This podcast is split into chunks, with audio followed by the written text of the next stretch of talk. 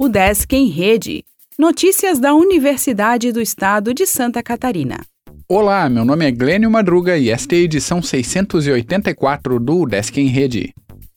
Inscrição de edital que homenageia Museu da UDESC recebe projetos culturais até o dia 4.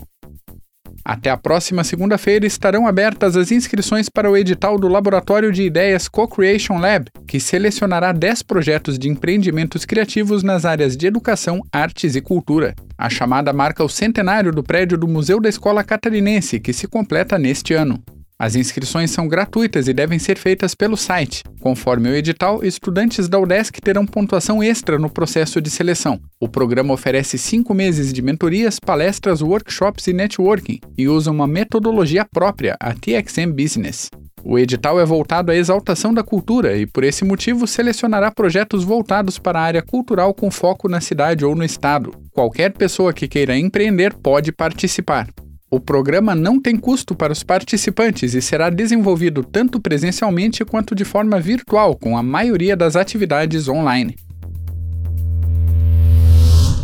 Ética dos traders do mercado financeiro é tema de doutorado. Felipe Martins defenderá seu estudo desenvolvido na pós-graduação em administração da ESAG. O Desk faz parceria para instalar food trucks no Campus 1, Novo projeto da Udesc Lages aborda empreendedorismo.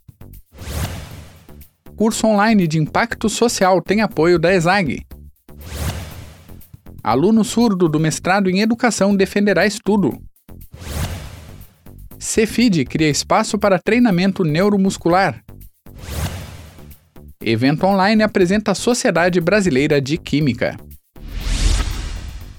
O Desk em Rede é uma iniciativa da Secretaria de Comunicação da Universidade, com produção e edição de Glênio Madruga. O podcast vai ao ar de segunda a sexta-feira, às 14 horas.